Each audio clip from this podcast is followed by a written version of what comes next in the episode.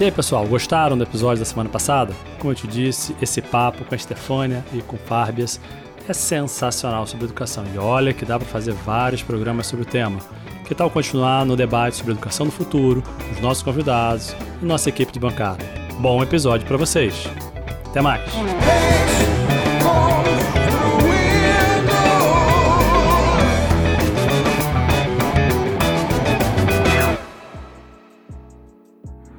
Agora eu vou puxar a sardinha pro nosso lado, porque somos todos, o Márcio não sei, mas somos nós três, pelo menos da UF.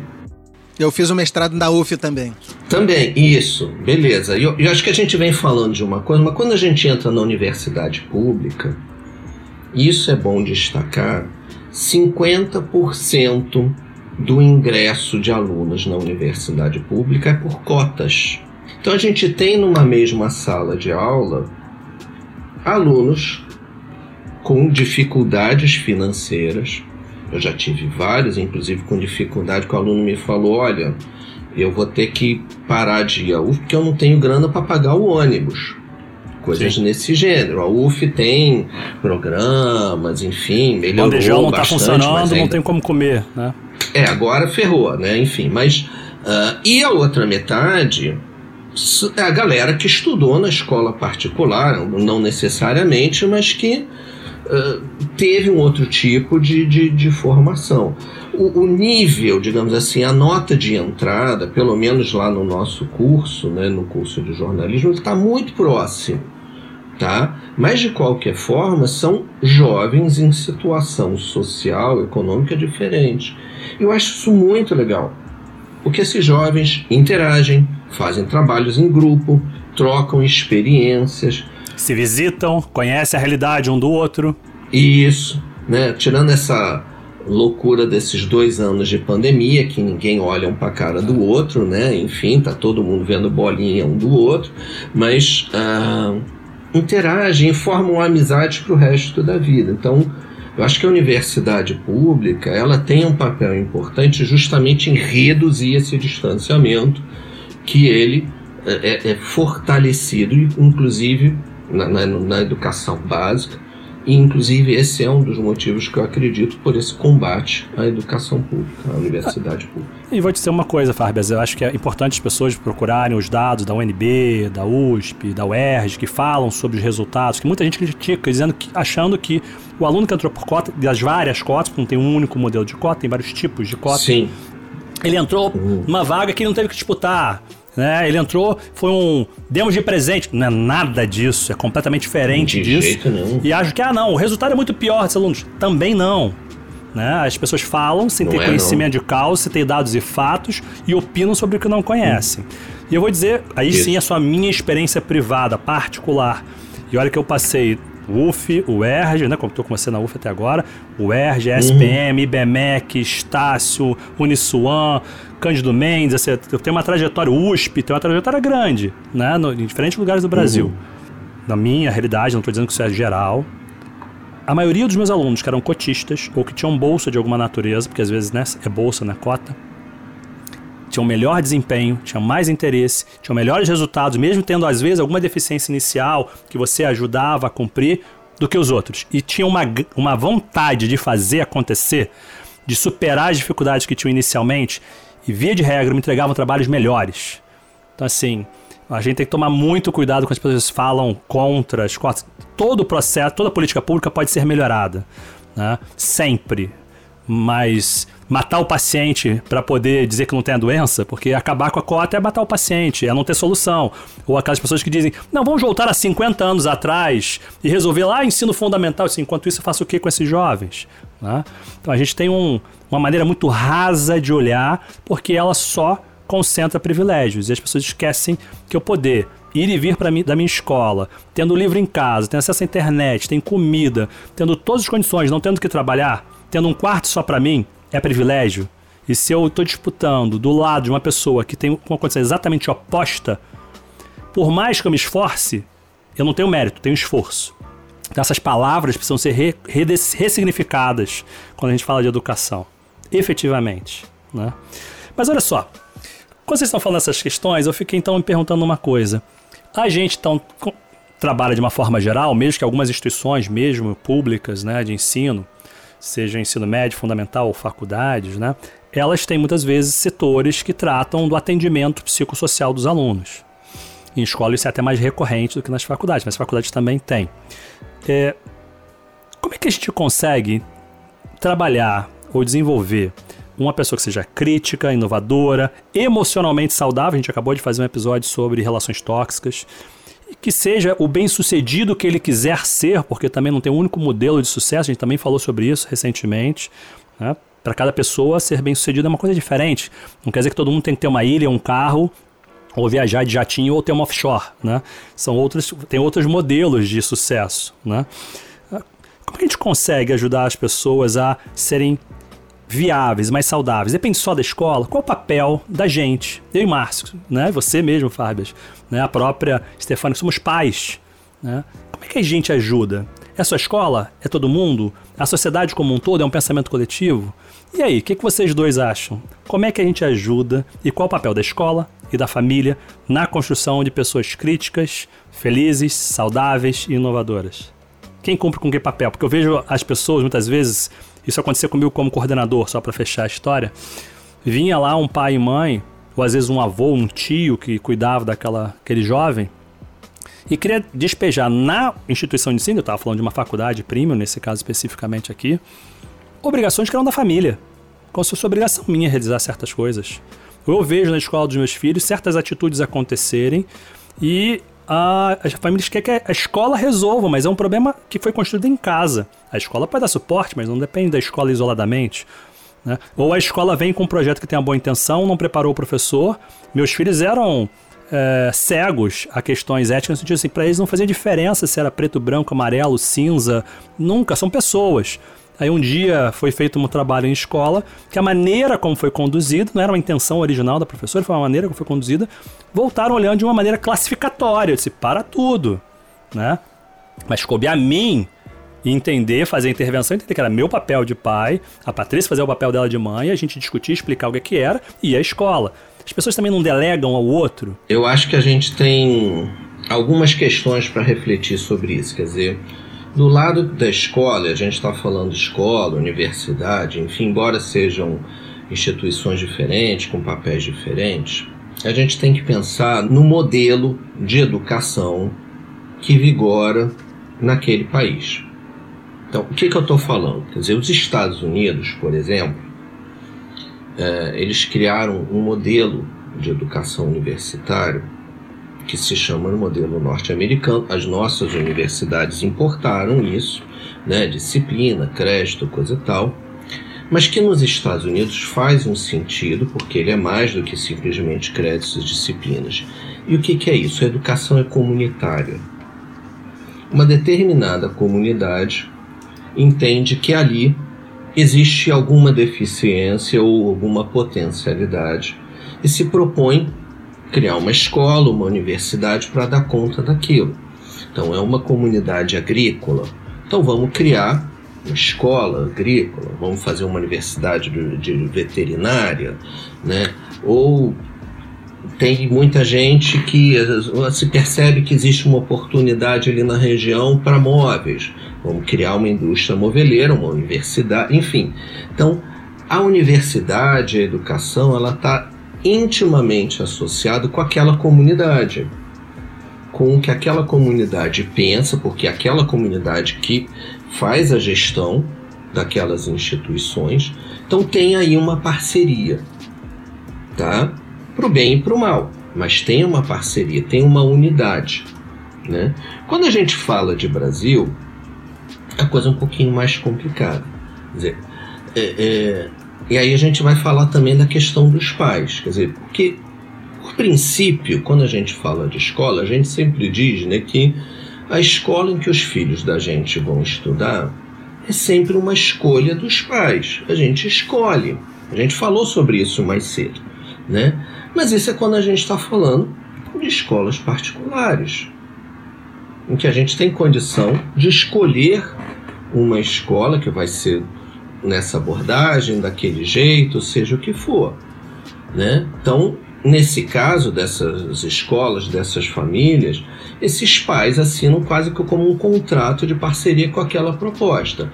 Eu acredito que aquela escola é mais tradicional e eu concordo com isso. É uma escola mais humanista, eu concordo com isso, é construtivista, seja o que for. Tem aí uma visão normalmente que bate entre escola e família. Show. Mas eh, qual é o problema? Existe uma visão aqui no Brasil também em que escola é repositório de criança. A gente tem um muro cercando um espaço para proteger os nossos filhos.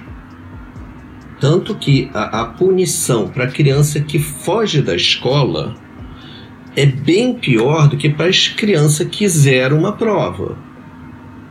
Tá? Ponto. Então existe uma questão de segurança e coisa e tal. Então existe uma visão do que eu estava falando, que é o papel da escola nessa sociedade burguesa, tá? E aí é estoque, os pais não acompanham, não participam, não vão às reuniões ou quando vão, e isso é generalizando, é lógico que não é sempre em todos os lugares, mas isso é recorrente em várias escolas porque não existe uma parceria consolidada, porque aquela escola não faz sentido para aquela comunidade escolar, para aqueles pais, para aquela família, né? Então, eu acho que isso é uma questão que é importante, tá? Então, a escola pública, é, ela tem uma visão bem diferente, ela é, precisa, ela demanda da participação da família, porque está nos princípios quase praticamente todas as redes públicas. Mas o problema é que aí os pais nem sempre têm uma condição socioeconômica que permitem participar. Esse momento de pandemia, por exemplo, foi caótico. Porque as crianças recebiam trabalho de casa, apostílicos e tal, e os pais não sabiam ler e escrever, eventualmente. Os pais não tinham estudado aquele conteúdo, não tinha como ajudar. Então, como é que o pai vai participar? É, o pai trabalha, a mãe trabalha. Como é que eles vão participar de uma reunião? Eles não podem faltar o trabalho. Então, tem uma série de outras complexidades tá, que dificultam essa relação pais, né, família e escola. Tá? Mas é essencial eu acho que essa parceria entre escola e família é essencial para que qualquer projeto pedagógico funcione. Quer dizer, o ideal é que a casa fosse uma extensão da escola, tá? Mas a realidade nem sempre é essa, a gente fala sobre isso. E aí o problema é que às vezes a escola acaba tendo que fazer os dois papéis que nem você falou, Murá. Seja porque a escola delega, ou seja porque efetivamente existe uma sensibilidade ali no corpo docente, gestor, de que aquela questão precisa ser vista, deveria ter sido vista no âmbito escolar, e está ali. Né? Está ali dentro da sala de aula. Tem que lidar com aquilo. Até porque isso cria um, uma situação. Teve uma aluna minha, professora da rede pública em Niterói, que fez uma pesquisa sobre sexualidade, internet e educação. E aí ela estava vendo, e dos tempos, né, perfis de Face públicos dos alunos e o que eles postavam. E ela acompanhava esses alunos dentro da escola, tá? Forma anônima, era uma pesquisa eh, não participante para não, não dar problema ali com os alunos era complicadíssimo, porque as famílias não davam conta dessas questões e o, o que esses jovens entendiam pelas mídias como sexualidade, relação de sexualidade e violência, infestava o espaço escolar e atrapalhava tudo. E a escola tinha que lidar com aquilo. Devia ser uma questão do âmbito familiar, mas que não existia, não era lidado. Tá? Então, é, é, eu acho que a gente já falou das condições da família em cumprir ou não seu papel, mas eu acho que a gente também não pode esquecer das condições da escola também exercer o seu papel, especialmente quando a gente fala de escola pública, que vem recebendo cada vez menos recursos, tem uma infraestrutura cada vez mais sucateada, assim como os professores que recebem um dos piores salários do mundo. Aí fica complicado. Fica complicado para a escola ter qualquer projeto. Atuar seja como escola ou como família, se você não tem condições e infraestrutura para isso. Então, o buraco é mais embaixo. Eu acho que a questão é como a sociedade entende o papel da escola e o que, que vai fazer a esse respeito. Enquanto não se fizer nada a respeito, babau, é só ficar discutindo sexo de anjo. Eu acho que essa parceria ela é fundamental e assim, eu, eu hoje na, na figura de mãe, né, é, eu vejo aí a, a dificuldade é, extra dos tempos atuais, que foi justamente isso que você trouxe, que são as redes sociais, né? A gente não tem mais só o ambiente da escola, o ambiente de casa ou do, da família, dos amigos ali do. Você tem um ambiente externo, virtual, impalpável, que você nem acessa o que está acontecendo ali, né? E aí a saúde mental, que hoje é um tema que perpassa todas as famílias, né? É, delicado, eu acho que ele, ele, ele entrelaça coisas que acontecem na casa, coisas que acontecem é, nesse mundo virtual e coisas que acontecem na escola, né? Então é, é um desafio mesmo. Eu, eu, eu fico pensando assim, gente, eu sou de uma geração que está criando é, seres humanos, né? Educando, conduzindo nessa jornada aí da vida com um desafio que ninguém ainda. A gente não tem construção ainda sobre isso, porque a gente está aprendendo fazendo na, na prática né, no dia a dia. E aí vai pelo bom senso, pela empatia, né, do errar e voltar, não, e se eu fiz errado, amanhã eu vou fazer isso corretamente. Porque, de fato, é um desafio muito grande, né? E, e é aquilo que o Murá falou, né? Às vezes a, a, o problema estava tá, em casa e, e a família delega para a escola. Eu vejo muito isso, né? Enquanto mãe de aluno, é, muito, eu vejo muito isso, né? Acho que as pessoas é, não, isso aí é, é, é da escola, isso não, isso não é papel meu. Quem tem que fazer esse, esse papel é a escola. E eu não sei se por uma é, falta de é, entendimento, como, como o Alexandre falou, né, do papel da escola, ou se de uma incapacidade mesmo da pessoa de lidar com aquilo e aí, tipo, passa para o outro porque realmente não sabe não sabe nem se é o papel do outro, mas sabe que ele não dá conta daquilo, sabe? É a pessoa que, que usa a escola como repositório de aluno mesmo. Assim, tipo, é, nesse tempo aqui eu tô livre, tô liberado, né? E manda a criança e, e foi, né? É. Você tem situações clássicas que mostram esse tipo de coisa, né? Como a situação do bullying, né? Que muitas escolas não sabem lidar. E, em uma situação clássica, se a, se a criança filho de um de nós aqui, passasse por bullying psicológico, né? Durante seis meses, e no final de seis meses, se revoltasse, batesse alguém, ai, não pode, que violência. Mas a violência psicológica é tolerada. E aí você vai ver que essa criança que fez o bullying, ela também é vítima do processo, porque ela aprendeu isso em casa de alguma maneira e está reproduzindo alguma coisa. E nem em casa as pessoas acharam que aquilo era um problema, nem na escola muitas das vezes souberam dar conta daquela dimensão que está se dando ali. Então a gente tem problemas que são curiosos, né? Porque a gente, como a gente já falou em outros, outros episódios, né? Como a gente vive muito a partir das macroestruturas, sem refletir se é obrigatório, será que todo mundo tem que ter filho? Será que todo mundo tem que ter filho em que idade? Né? Então a gente vai reproduzindo os mecanismos, os modelos de família, as coisas como um todo. É quando se vê diante de agora, eu tenho um ser. Como é que eu faço? Que depende de mim. Como é que eu ajudo? Como é que eu coloco as minhas frustrações e as minhas expectativas? Mas como é que eu faço uma pessoa não ser meu clone? A gente já teve essa discussão aqui em outros momentos. Né? E quando acontece uma coisa que está fora do padrão né, da família Doriana, como é que eu lido com isso? Eu sou capaz de perguntar, eu sou capaz de dizer, estou fazendo errado, eu peço desculpas, eu estou aberto às minhas vulnerabilidades, como diria Brené Brown, né? eu entendo que é uma construção coletiva aquilo, como muitas sociedades indígenas, por exemplo, entende que a criança pode ter um pai banho é, biológico, mas a criança é da comunidade, a comunidade como um todo educa aquela criança. Tem uma outra proposição de olhar mais comunitária, coletiva, né, em conjunto, social e não nuclear, separada, isolada e hoje isolada ainda mais pelos celulares dentro da própria família, né? A gente, eu e Fábio temos uma, uma amiga que ela disse que durante um tempo ela tem, hoje os filhos hoje são adultos, mas na época eles eram mais jovens, né?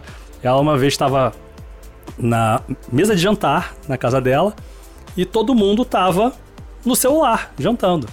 E aí ela mandou uma mensagem do que não era o WhatsApp, mas uma mensagem para todo mundo. E aí, vamos conversar? Né? E as pessoas se olharam e aí que elas perceberam que elas estavam em frente umas às outras. E estavam, não estavam conversando verbalmente, mas estavam aqui pelos celulares trocando ideia, rindo umas com as outras, não abrindo a boca. E ela, gente, que tal a gente colocar os celulares do lado e falar, né? Porque você tá me mandando mensagem, eu tô na tua frente. Nós que somos pais hoje, talvez não nós que estamos aqui, porque a gente já, já tem uma, uma postura mais reflexiva diante das coisas e procura pensar um pouquinho mais essas questões e talvez a gente não esteja agindo dessa forma. Mas o fato é que o nosso processo educativo, o, o processo educativo pelo qual nós passamos, não nos preparou também para estar a cargo da educação de alguém, né? Então, eu vou te falar, cara, eu não me lembro de meu pai e da minha mãe participando de absolutamente nada de nenhuma escola que eu participei, que eu estive. E isso uhum. não é uma não é uma crítica a eles, tá? Eu posso não ter percebido, eles podem ter escondido de mim, né, achando que ia me criar algum constrangimento, não sei. Uhum. E, e, eu acho, eu acho isso isso, isso é fruto também da educação que eles receberam, obviamente, mas hoje todas as questões que eu passo com relação aos meus filhos são discutidas abertamente com a escola e eles sabem e a gente participa de tudo, né? Da terapia, é... enfim, a gente está dentro de todos esses processos. A gente conversa bastante com a escola, sempre jogo aberto e tal, mas nós não fomos ensinados a entender o mundo dessa forma. Nós fomos buscando isso por conta própria entendendo que a gente não estava satisfeito com a maneira que a gente via o mundo num determinado momento e fomos. Né? Eu me lembro que muito antes desse, desse, dessa coisa que eu chamo do início do meu processo de desconstrução, que, que continua e continuará até o dia da minha morte, eh, antes do Lucas nascer, eh, eu me lembro de ter feito uma, uma reflexão que foi assim, cara, eu vou ter um filho mas eu não posso ter a expectativa de que esse filho vai vir fisicamente perfeito. Eu não posso ter a expectativa que esse filho vai ser mega inteligente. Eu não posso ter a expectativa de que meu filho vai ser bonito. Eu não posso ter expectativa de perfeição, que é o que a maioria das pessoas tem. Eu preciso estar preparado para como meu filho vier, amá-lo e ajudá-lo da melhor maneira possível. Né? E eu vejo isso em, em, outros casais que, que vivem situações difíceis, assim, de não aceitação, de não ter um filho tão. É, um filho ou uma filha tão dentro do padrão que você esperava. Né? Então, é, eu acho que essa, esse, todo esse nosso debate aqui ele é muito importante também para que as pessoas, é, junto com a gente, pensem nisso. Que tipo de expectativa que a gente tem com relação aos nossos filhos. E é engraçado, né? A gente tem que é, fazer curso para poder tirar a carteira de motorista. A gente tem que se interessa por alguma tecnologia, vai lá e faz um curso online. Mas para ter filho, a gente não faz uma escola de pais, né? Até existem, tá? A gente não faz. Acho, não, vou. Vai, e vai na cara e na coragem. E é uma responsabilidade louca que, tem um livro que é o clássico, a gente não comprou do bebê, o meu bebê. Não sei se você. Tinha uma coleção que era, na, era na, no jornaleiro, né? Você comprava um fascículo por semana, hum. aí montava um. Era de um, de um pediatra o livro. Um pediatra. Doutor é. Delamare. Isso! Doutor Delamare. Isso, isso, isso. isso. Eu li! As mulheres nos salvando aí. Leia o Delamare, é isso. Que já tinha dicas muito interessantes, tá? Por incrível que pareça, naquele tempo. Não, sem é. dúvida, eu não comprei então, não. Mas esses, esses que você falou, né? Esses cursos, eles até existem e eu posso dizer porque eu fiz. eu fiz uns cursos de mudar fralda, de dar banho, mas eles são para bebê. É tipo assim, como não deixar o seu bebê morrer? É quase isso, entendeu? Alimente, limpe. Não não trata de questões emocionais, não, não aborda essa complexidade que é o ser humano. Eu entendo esses cursos por uma falha das, dos bebês quando eles vêm ao mundo. Porque eles não vêm com, com legenda. Bebê com tinha manual, que vir né? com legenda. Ele chora, né? Até a gente entender se ele quer água, se ele quer o banheiro, seja o que for. Então você precisa fazer o curso para saber. Depois que ele começa a falar, tá tudo Tá tudo Tinha que ter aquele manual com aquela sessão no final, troubleshooting, né? Pô, que que é isso, cara? ah, mas tem um desenho animado muito engraçado que é robôs, né? Que é isso. É, Sim. O que eles estão fazendo o menino, inclusive. Ele, não, não preciso ler o manual. É. Aí sobra uma peça, né? Que é justamente o gênero é, é muito engraçado. E eles vão. O que, o que fazer nos primeiros 5 mil quilômetros? Aí tá, a criança tá chorando, ele vai lá e reduz o volume no ouvido e a criança dorme. Esse, ó, que maravilha seria que isso, né? beleza. né? O meu filho nasceu em 2012, portanto, já na era dos smartphones. E, e, eu lá nessa coisa, ai meu Deus, esse choro é fome, esse choro é o quê? Instalei um aplicativo que se dizia re... identificar qual era o motivo do choro do bebê. Funcionou? Claro que não durou nada, não, não, não, não okay, durou nada, maravilha. mas isso demonstra o bem. desespero. Estamos nos encaminhando para a nossa última pergunta aqui. E assim, a gente falou uh, anteriormente aí sobre Finlândia, Dinamarca, né? E a gente tem aí uns índices, né? O, o, por exemplo, o World Happiness Report, que todo ano ranqueia, uhum. né? E esses países estão sempre lá em cima. E a Dinamarca sendo aquele país que tem a empatia como uma disciplina curricular básica. Aí a gente tem um, um ranking da Forbes, né? Dos 20 países mais felizes do mundo. É, então esses países eles têm seus modelos de educação, né? E bom, a gente quer ser feliz, né? Acho que no final das contas a gente pode resumir qual é o nosso grande desejo nessa vida, né? No fundo a gente quer ser feliz, né? E aí, bom, esses países são felizes para dedéu, né? E aí a gente cabe a gente importar os modelos educacionais desses países para o Brasil ou a gente tem que dar uma tropicalizada nisso para a nossa realidade social, econômica? Como é que você vê isso? Cada vez que a gente ouve falar dessas escolas nos outros países ou mesmo modelos educacionais, Finlândia, né? Finlândia ficou super famosa há alguns anos, enfim. É, e vamos trazer isso para o Brasil. Você sempre precisa adaptar, né? porque cada, cada país tem uma realidade própria, uma cultura própria, tá? Vários desses projetos já foram implementados aqui no Brasil, alguns tiveram sucesso, outros não, mas a maioria teve que se adaptar à nossa realidade, até porque Finlândia e Brasil você tem uma distância né, gigantesca, tá? Enfim. Mas é, é, eu acho que a gente precisa separar o joio do trigo. Quando a gente fala de escola da ponte, Escola da Ponte é outra coisa, tá? Escola da Ponte é uma escola pública.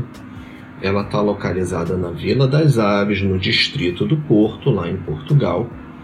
Tá? E o José Pacheco, que é o mentor desse projeto, né, que ficou famoso mundialmente, começou esse projeto em 1976 lá, é, com base nas propostas do Frenet. É, na época, lá em 76, quer dizer, quando o, o, o, Pacheco começou a desenvolver o projeto dela, Vila das Aves era uma, uma comunidade pobre. Tá? Mas com o passar dos anos, quer dizer, passando o tempo, quer dizer, até por conta da mobilidade social dos ex-alunos, a atração que o projeto da escola, que começou a fazer muito sucesso em Portugal, né, começou a atrair né, famílias de melhores condições, a Vila das Aves mudou. Quer dizer, quando eu visitei lá, junto com a minha esposa, Vila das Aves, a escola da Ponte, é um bairro comum.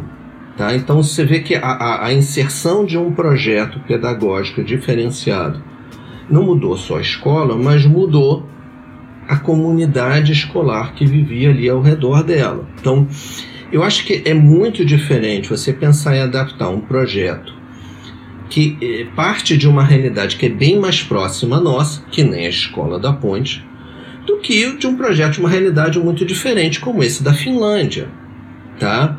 Não estou dizendo que, que seja impossível, mas dá muito mais trabalho, é preciso ter muito mais cuidado. Tá? Então, relação à escola da ponte, aqui no Brasil tem várias escolas inspiradas na, na escola da ponte, a maioria delas com participação do Pacheco no projeto. Minimamente ele foi convidado para participar do desenvolvimento, né? Mas todas elas são diferentes, tá? E também são diferentes da escola da Ponte, tá? Algumas tiveram sucesso, outras não tiveram, mas uh, todas tiveram que se adaptando à realidade não só daquela comunidade escolar onde eles estavam inseridos, mas com o passar do tempo, né, que as coisas foram mudando.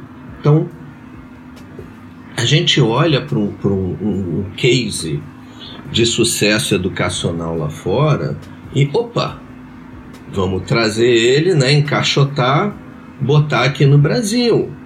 Alto lá. Meus filhos não são finlandeses. Eu não sou finlandês. É outra coisa. Escola da Ponte é mais próximo, porque comunidade escolar se desenvolveu e ainda assim foi adaptado. A gente tem só para citar alguns exemplos, por exemplo, o, o projeto Gente da Prefeitura do Rio de Janeiro, ainda no primeiro mandato do nosso atual prefeito, ele trazia a inspiração na escola da ponte, mas tinha uma base, a questão da tecnologia, muito forte, que não era característico lá da escola da ponte, mas tinha lá uma inspiração. A gente visitou uma outra escola, inspirada na escola da ponte, uh, perto de Itacaré, lá na Bahia, tá? Uma comunidade toda alternativa e coisa e tal, e criaram uma escola inspirada na escola da Ponte, totalmente diferente, mas tinha lá sua inspiração. Eu acho até que tinha alguns problemas. Então, eu acho que é isso. Você sempre adapta e tem que adaptar, porque são pessoas. As pessoas são diferentes em qualquer lugar do mundo. E os objetivos que você quer também alcançar com aquela escola de deveriam ser diferentes também. Bom, eu acho que qualquer adaptação né, que seja feita para o nosso caso brasileiro tem que considerar a nossa realidade, né, como o Alexandre falou. E eu acho que tem um ponto aí que é muito importante para nós brasileiros, que é a educação antirracista. Boa. Então, eu não sei, por exemplo, se isso é um tema na escola da Finlândia, porque talvez lá isso não seja um problema estrutural no país, né? Ou que também não na escola da Ponte, que também isso talvez não seja um problema estrutural é, de onde ela veio, lá da comunidade de Portugal. Mas no nosso país, certamente é um problema estrutural que a gente precisa enfrentar. Né? Eu acho que Verdade. a gente tem aí um potencial enorme reprimido por sermos uma cultura aí que permanece é, com esse racismo estrutural e a educação antirracista, eu acho que ela vem justamente quebrar essa barreira, né? E, e, e eu acho que qualquer projeto de educação para ser de fato bem sucedido no Brasil, né? Não é aquilo que a gente falou antes, né? Continuar com os privilégios, né? Continuar educando uma classe que vai ser privilegiada e a outra classe que vai continuar sendo, que vai servir a outra classe, a gente tenha de fato né, grandes saltos é, na educação, a gente precisa abordar isso com, com franqueza, com clareza e, e, e, de fato, né? Então, assim, eu não sou estudiosa de educação, né? Eu sou uma aluna, digo assim. Mas eu acho que uma educação brasileira, ela tem que passar por isso, porque eu vejo, assim, a experiência escolar, uhum. ela marca muito a pessoa. O que te acontece na infância, isso você carrega para a vida inteira, né? E o racismo que a gente Verdade. sofre na escola, ele, você, você nunca vai esquecer daquilo, né? Você com seis anos, com sete anos, você percebeu, ué, mas isso que está acontecendo por quê? É porque minha pele é desse jeito? É porque meu cabelo... Até a criança entender aquilo, aquilo já deu um nó danado na autoestima, já bagunçou.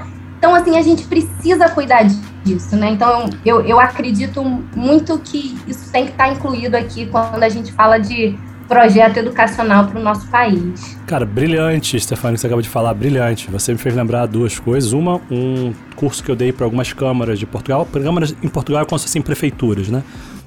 Porque eles têm uma, um problema real, concreto, imediato, que tem a ver com os estrangeiros e a questão da diversidade religiosa e a intolerância ao estrangeiro e à diversidade religiosa. Então a gente fez um trabalho grande com eles sobre é, interreligiosidade e tolerância religiosa para partir para o tema tolerância cultural e a diversidade cultural. Então, assim, talvez não tenha exatamente o racismo deste jeito, mas, né, mas na Espanha eu tenho um grande amigo, Nemésio, que ele fez um pedaço do doutorado dele lá fora. Ele estava num, primeiro momento ele estava na em Madrid, mas depois ele foi para outros lugares. É, e tinha lugares que ele passava que as pessoas nunca tinham visto um negro. Ele era a primeira pessoa que as pessoas conheciam, uhum. tá? É, e quando você traz isso para cá, você vê a importância você também pensar regionalmente. A realidade, as dinâmicas, a linguagem do Sul Maravilha ou do Sudeste não são as mesmas do Centro, Centro-Oeste, Norte, Nordeste, dos vários uhum. Nordestes que existem, ou da capital, Rio de Janeiro, e de quem mora em Varriçai, que é a última cidade do Rio de Janeiro antes do Espírito Santo. Então essa, essa adaptação acho sempre necessária. Muito legal você colocou. E por fim, você me fez lembrar esse filme agora da Disney, Uh, que é de uma família que tem superpoderes, né? E que só uma menina que não tem. E ele tá chamando muita atenção por vários motivos, inclusive porque a família é plural. Tem um menininho que é negro, cabelo encaracoladinho. Tem uma menina que usa óculos. Tem... Cada um desses tem uma, uma mulher que é mais forte. É, é uma mulher que é forte, não é um homem. E até, de uma certa forma, um pouco uh, com sobrepeso. Então, essa diversidade de perfis dentro da mesma família e todos sendo especiais tem causado muita repercussão. E aí você vê como é que isso é importante, porque você volta uma pesquisa que teve nos Estados Unidos há uns anos atrás, que o Farmer talvez se lembre, que mostraram, pegaram um conjunto de crianças de 3, 6 anos e mostraram bonecas. Uma branca e uma negra. E aí perguntavam uhum. quem era boa e quem era ruim. E as crianças, mesmo as negras, iam, a branca era boa, a negra era ruim. Não é só isso, né? é um pouco mais complexo do que isso. É uma pesquisa mais longa. E assim, é uhum. é emocionante, é impactante. Aí depois matar, mas qual parece com você? Aí a criança daquela para assim, ela. Né? A, a negra. Né? E aí você vê como essas questões estão imersas na, de maneira estrutural, uhum. para além da escola, mas isso tem que estar na escola. Então, você falar sobre sexualidade na escola é importante, mas não por a questão, não vou ensinar ninguém a fazer sexo, não é isso. Por mais que até possa dentro de biologia, mas não é essa a questão.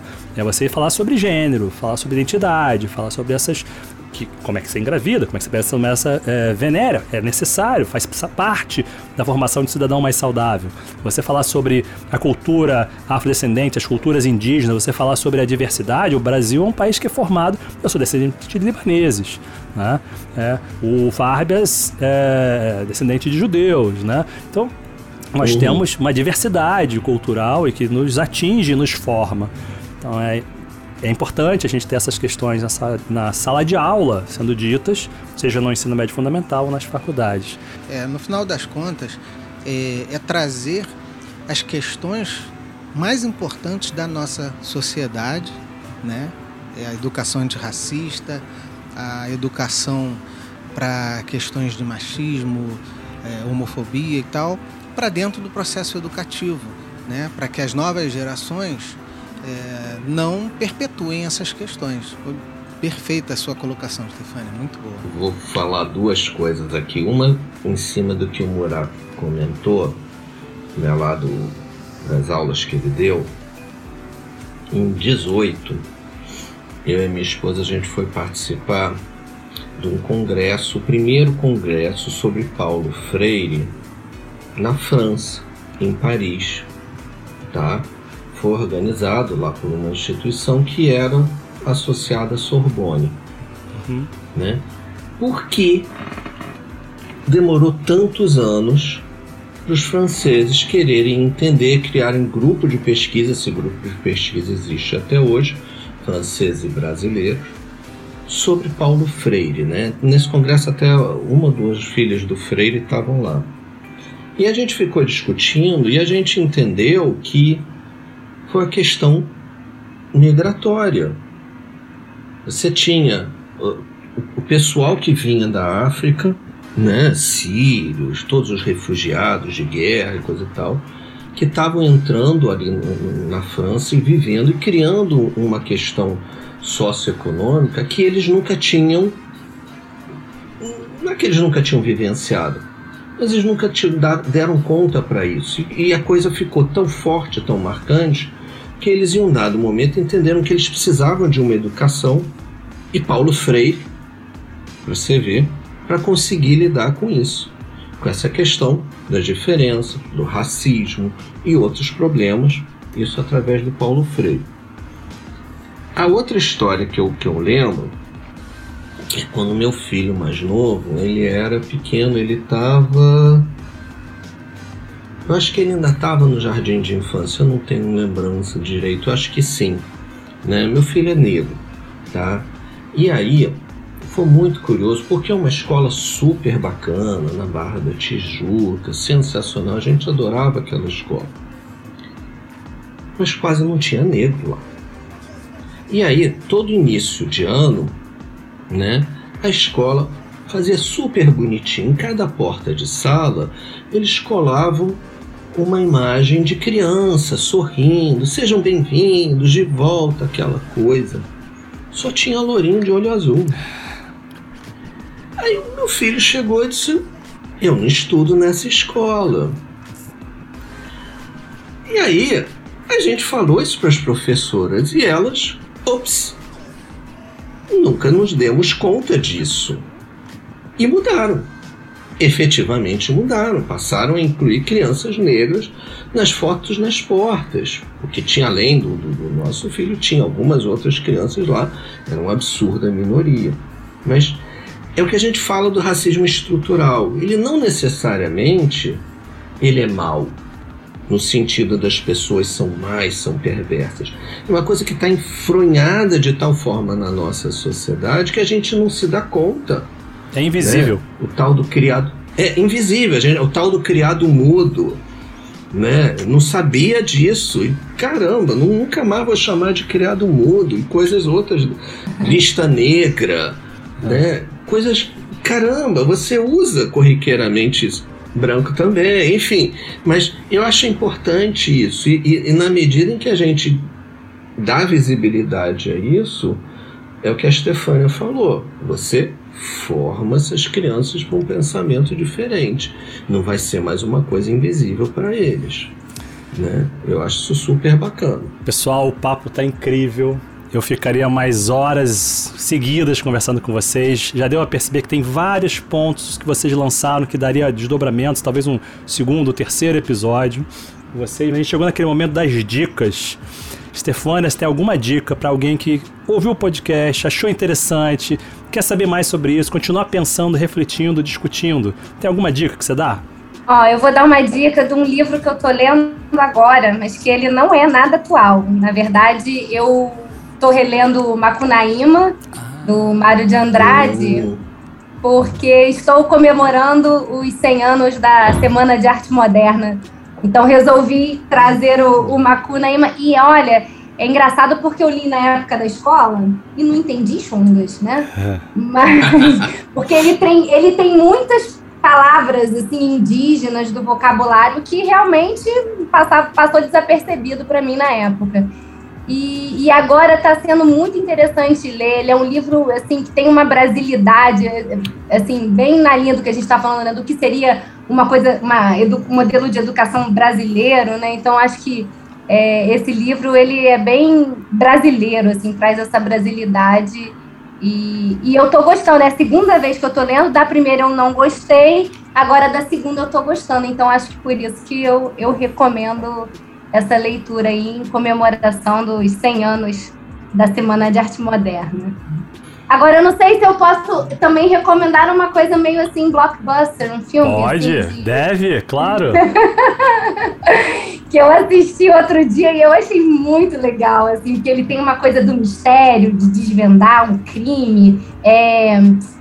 Entre Facas e Segredos. Ah, muito legal. Já Uau. vi. Já viu? É muito, é muito legal. Muito é do, eu anotei o nome, é Ryan Johnson, o diretor, é muito legal. Muito bom, boas dicas. E aí, Farbias? E aí, Alexandre? Pois é, ela me botou numa saia justa. Quer dizer, eu, eu vou então fazer a dica bacana, né? Eu, eu vou sugerir para que as pessoas se aventurem em ler o, o Raízes do Brasil, do Buarque de Holanda. Porque ele está falando lá desse mito do homem cordial. Eu acho que, inclusive, historicamente, as pessoas. Ah, o homem cordial, o brasileiro é cordial, tem até. Mas você sabe que piadinha. o significado é outro, né, Vargas? Ele fala cordial Exatamente. no sentido de coração, por passional. Isso, não é cordial de suave e gentil, é de passional, né? Isso, essa é que é a, a, a confusão do, do, do, lato senso, né? É. Do senso comum desse termo. Então, eu acho que é importante ler, porque muito do que a gente conversou aqui sobre educação, por que, que a educação, a escola é esse repositório, porque tem essa coisa, né, do, dos pais não irem participar, enfim, achar que eles detêm a verdade, outro não, racista. Eu acho que está um, bem sedimentado nessa no que o, o Buarque de Holanda fala desse homem cordial, né? É esse mito, essa formação do brasileiro, tá? Eu acho que é base para a gente entender o que, que acontece no país hoje. Um, culpa sua, Stefânia. Tá? O outro, bom, eu ia sugerir o, os vídeos do, do Pacheco lá no YouTube, tá? Para quem quiser saber mais sobre a Escola da Ponte, mas um filme, blockbuster, que eu particularmente gosto muito, é o filme A Chegada. Hum, tá? Boa! Não boa! Ficou, não ficou muito, muito famoso. Aquele, aquelas 12 navezinhas parecendo prato, né? Que vem, coisa e tal. O que eu acho bacana nesse filme, além toda, é, é um no meio do filme lá linguista fala da teoria do Volshapir, né? E eu fui atrás desse negócio, sou professor, sou curioso. E o que que fala dessa teoria? Ela explica exatamente que quando você é, é, entende, você uh, uh, fica imerso numa língua, você acaba uh, ficando imerso na cultura desse povo. Né? Você passa a vivenciar a forma de pensamento desse povo. Então é interessante porque ela acaba fazendo isso lá com, aqueles, com aquelas lulas, lulas intergalácticas, interdimensionais, né? Mas eu acho que isso é muito interessante para a gente entender a questão da linguagem e da cultura como uma coisa está relacionada com a outra né? que tem muito a ver de por que, que uh, por exemplo, a gente não ri de piada de americano. A construção linguística é outra, a lógica da língua é outra, né? Porque no nosso curso, por que, que os jornais são escritos de forma diferente em cada país? Porque a língua é uma expressão da cultura, a cultura é uma expressão da língua, então os produtos culturais revela uma forma deles verem o mundo e vai assim por diante. Então, eu acho que esse filme é muito bacana com esse olhar e ajuda a gente também a entender um bocado do, do nosso país e do mundo. Ótimas dicas. E aí, Márcio? Na verdade, vou dar, vou dar duas, mas a minha primeira dica é uma dica simples, mas eu, eu acho. É um vídeo no YouTube que, para quem está começando a pensar sobre essa questão de escola, sabe aquela pessoa que nunca pensou e caiu de paraquedas aqui no episódio, é um, eu acho que é um vídeo muito interessante para você começar a refletir, sabe? E você faz uma busca no YouTube com o seguinte título, que é o título do, do vídeo aqui. Certamente esse vídeo tem várias cópias dele no YouTube com outros nomes e tal, mas com esse título você acha que é o seguinte: Escola Atual em Julgamento, traço motivação, uhum. né? Esse vídeo foi, me foi apresentado por um professor quando eu fiz MBA na FGV. É, inclusive, curiosamente, o, professor que passou esse vídeo na aula era um professor de matemática financeira, né? E eu fiquei encantadíssimo com esse vídeo, porque é isso, ele, é, é, a, a, escola tradicional é colocada no banco dos réus, né?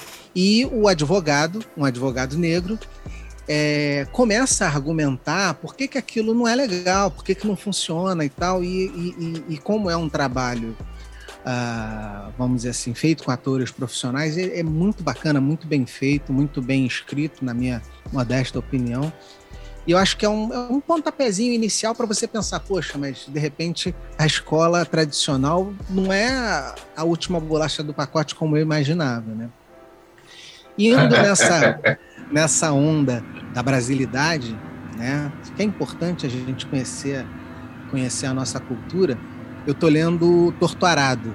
É um, é um livro que fala dessa nossa realidade, é, inclusive de realidades que a gente, nós mesmos, que eu acho que podemos dizer que estamos em posição de privilégio na, na sociedade, né? É, fala de situações que a gente talvez até desconheça, né? Um, um nível de, de, de falta de falta de tudo, né? De questões materiais, de falta de oportunidade, de falta de perspectiva. E é um, é um livro que é muito legal, vale super a pena ler. Interessante. Ele está na minha cabeceira esperando minhas férias para ser devorado. Bem, eu vocês fizeram mudar as dicas também que eu ia indicar o pessoal conhecer um pouco melhor o School of Life do Alan Bouton, a Universidade dos Pés Descalços da Índia, mas, sendo bastante ufanista, eu vou dizer, conheçam mais duas pessoas que são brilhantes e que a gente anda no momento questionando, uma delas, inclusive, de uma maneira estranha. Uh, uma é o Paulo Freire, né? Leia Paulo Freire, conheça Paulo Freire e não se limite à pedagogia do oprimido, que ele é legal, mas não é o único. E a coleção dele está aberta, disponível, você pode baixar né? É para ser socializada. E uma outra pessoa que é menos falada, que é o Anísio Teixeira. Anísio Teixeira também é uma pessoa extremamente interessante de ser conhecida. Então, a gente precisa olhar para os nossos pensadores em educação e ver o que, que a gente entende como educação, o que, que é educação, para não ficar achando que tudo é o que está lá fora. E essas pessoas, elas foram revolucionárias e são revolucionárias, e para a gente ter um pensamento crítico e diferente, já que o que foi pontuado aqui é que a educação do futuro é sobre seres humanos, né, só sobre tecnologias, essas pessoas falavam sobre seres humanos. Pensavam a cidadania e pessoas. Então, entendam, não ouçam pelos outros. Busquem vocês as referências. E nesse caso, Anísio Teixeira de um lado e Paulo Freire do outro. Metendo hum. a sua dica, e dizer para as pessoas procurarem o nome do Anísio Teixeira no YouTube, porque tem pelo menos dois documentários sensacionais sobre ele que valem super a pena. Uhum. É, pessoal, a gente está com um programa daqueles emblemáticos. A gente viu várias coisas que me chamaram muita atenção, e a vocês certamente tantas outras, como por exemplo a ideia de que a educação do futuro é uma educação sobre pessoas e não só sobre tecnologias e que não basta empregar uma tecnologia se você não muda a forma de pensamento. Se eu não olho para o indivíduo, para o aluno como parte central do processo, não faço adequações à cultura, ao contexto, à realidade socioeconômica deles, e se eu não trago isso de maneira libertária e integradora de diferentes classes sociais e grupos étnicos. A gente viu aqui também que ter uma visão de aprendizado traga para as pessoas a capacidade de perguntar mais do que responder, como aconteceu com a Stefânia, é essencial e torna a pessoa ainda mais interessante, mais capaz para lidar com os conteúdos. Que se, o conteúdo não é o problema. A gente também viu aqui que o que está em cena é o significado que a gente dá para os conteúdos, a forma de lidar com os conteúdos e como a gente gera sentido na vida do indivíduo com aqueles conteúdos. A gente também viu aqui que escola, universidade, família, sociedade deveriam ser entes integrados para que essa educação do futuro exista, porque é uma educação que ela não vai formar só profissionais, vai ajuda, não é só a educação, mas ajuda na formação de pessoas, de indivíduos, de cidadãos, a princípio em um ambiente democrático. E é isso que nos torna povo, né? É a língua, são as características, é o olhar de mundo, é a educação. E que a educação é central para qualquer outra dimensão que a gente queira ter na nossa vida. Muito legal, né? A gente, eu vou passar ainda algum tempo ouvindo, refletindo com vocês sobre o que, que é isso. Eu continuei com várias perguntas, vocês me deram presentes maravilhosos e novas perguntas. Obrigado. Márcio, você tem algum comentário adicional? Só agradecer a disponibilidade do Alexandre e da Stefânia de estar aqui com a gente. Né? Nosso Sem podcast dúvida. é um, é um esforço honesto, sincero e, e, diria eu até carinhoso, né, de levar essas, esses questionamentos sobre esses diversos temas para as pessoas, porque muitas vezes as pessoas se sentem sozinhas, sem poder conversar sobre temas que são importantes. Né? As pessoas não, muitas pessoas não estão afim de conversar sobre esses temas, né? E aí a gente tenta trazer alguma coisa aqui, dividir e a gente recebe uns feedbacks bacanas que tem tocado as pessoas. Isso me deixa muito feliz e mais feliz agora que pude contar com a presença de vocês aqui. Obrigado. Bárbias, Alexandre, conta pra gente alguma fala final, como é que as pessoas te encontram nas redes sociais, e aí? Conta pra gente. É, nas redes sociais eu tô eu tenho lá um perfil no Face, mas eu não interajo muito nas redes, não interajo até muito pouco. Não é por nenhuma aversão, pelo contrário, é falta de tempo mesmo. Tá? Fica complicado, tá, às vezes, às vezes nas férias, enfim, tá? Mas, enfim, se alguém tiver mais curiosidade aí de entender um pouco do meu percurso acadêmico, pesquisa, até se eu fiquei até com uma coceira de falar desse meu último projeto lá da, da disciplina de, de graduação lá do, do, meu projeto de gamificação, trabalho competência, metodologia ativa, enfim, lá na UF. É, saiu agora, há pouco tempo, está quentinho do forno, é um livro do nosso é, programa de pesquisas, né, do MIDI Cotidiano, o livro se chama Mídia Cotidiano, Novos Diálogos e Investigações. Ele foi editado pela Letra Capital. O livro está disponível para download gratuito lá no site da editora. Tá? Se alguém quiser pagar seis reais, pode baixar ele no formato EPUB. Tá? Ele estará disponível no Google Play, mas se quiser de graça, baixa em PDF. Tá? E eu tenho lá um capítulo, cada um dos professores tem um capítulo, e o meu é o Ludicidade Cotidiano no nos Contextos Contemporâneos de Ensino-Aprendizagem. E aí eu vou discutir um pouco mais o meu percurso de pesquisa, as minhas ideias sobre educação, questão de ludicidade, o, o falou sobre isso aí. Então, se alguém tiver curiosidade, sinta-se à vontade e faz contato comigo, tá? É fácil de me achar nas redes com esse sobrenome, não tem muito mais gente por aí não. Maravilha. Stefânia, foi uma delícia conversar com você. E aí, alguma outra última dica, algum último comentário? Como é que as pessoas te acham? Sabem mais sobre o seu trabalho? Ah, primeiro eu quero agradecer, né? Foi um presente esse convite. Eu, assim, realmente vim de coração aberto, assim, para falar da minha experiência, né?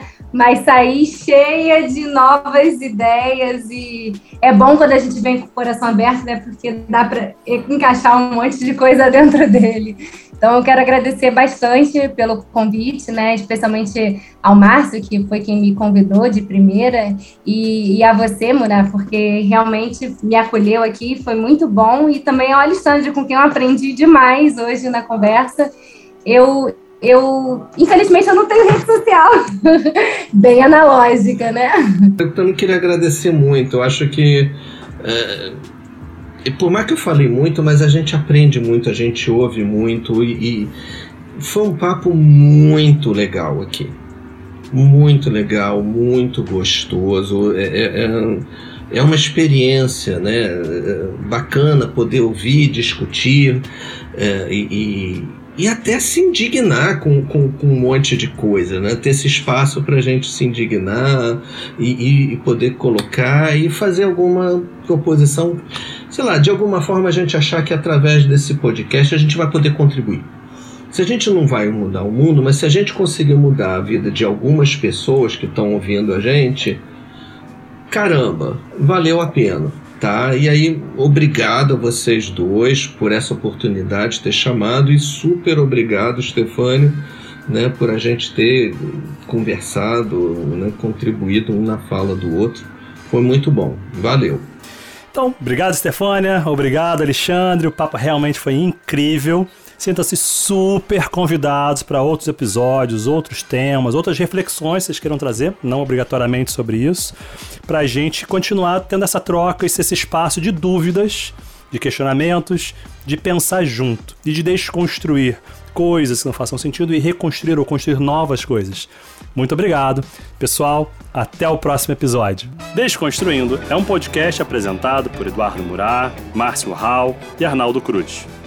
O design é de Ricardo Campos. A edição, de Hugo Ardilha. A composição da vinheta é de Márcio Hall.